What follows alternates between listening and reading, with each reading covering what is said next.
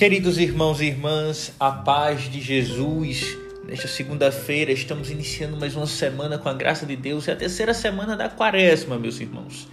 Iniciamos mais um tempo novo na nossa vida, mais uma semana, tempo de luta, de trabalho, um tempo de viver a experiência do amor na nossa família e, sobretudo, neste tempo quaresmal, a penitência, a caridade, a oração.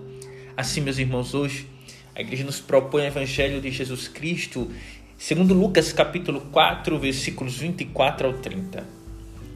Jesus vindo a Nazaré, disse ao povo na sinagoga: Em verdade, eu vos digo que nenhum profeta é bem recebido em sua pátria.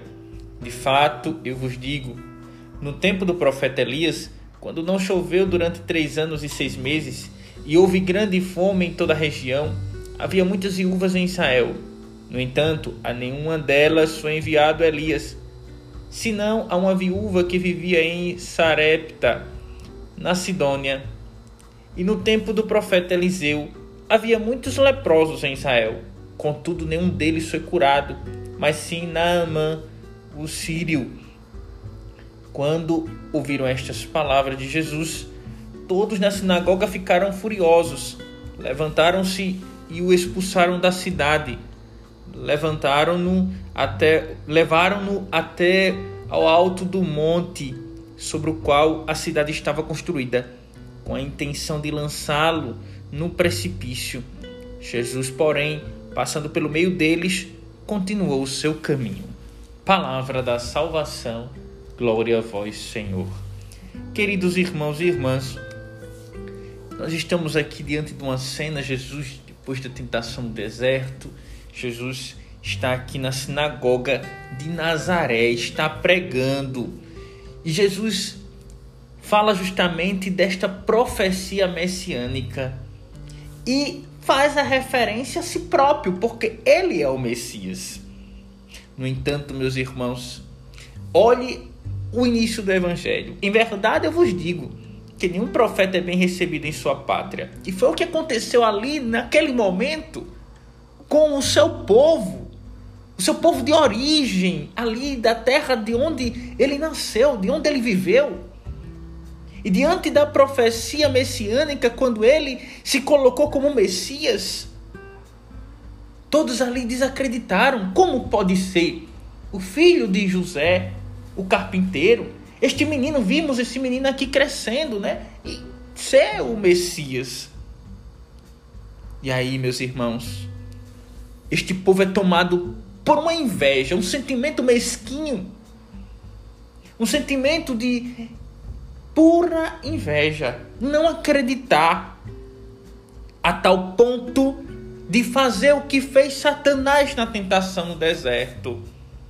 Eles retiram Jesus da cidade, o expulsa da cidade e leva-o até o alto do monte com a intenção de lançá-lo no precipício.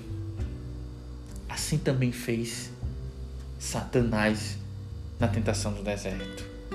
Meus irmãos, a inveja que leva à morte. Além de não ser bem recebido em sua pátria, além de não ser aceito, compreendido, nosso Senhor ali sofre em demasia a inveja desses que estavam ali na sinagoga. Queridos irmãos e irmãs, é necessário entender o quanto nos faz mal esse sentimento tão negativo da inveja, da falta de respeito. Não só bastou desacreditar, mas queriam matá-lo. Olhe que a morte de Jesus já sendo desejada em corações ali na sinagoga. A inveja ela nos leva à morte interior, também à morte física. O povo de Nazaré está com inveja. Porque é um filho de um carpinteiro dizer que é o Messias. E a inveja leva o povo a atitudes de morte, querendo matar a Jesus.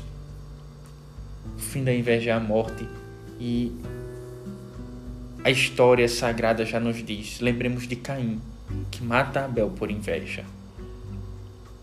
Queridos irmãos e irmãs, precisamos neste tempo quaresmal abrir o coração, rasgar o coração e não as vestes, para entender onde no nosso coração precisamos mudar, transformar neste tempo propício à penitência, à conversão, para assim vivermos longe da inveja. Lembremos de São Ciliro, Cristo é a verdade, ouçamos Ele, porque Ele é o Salvador, ouçamos a Sua palavra, e se Ele é a verdade, Ele não mente.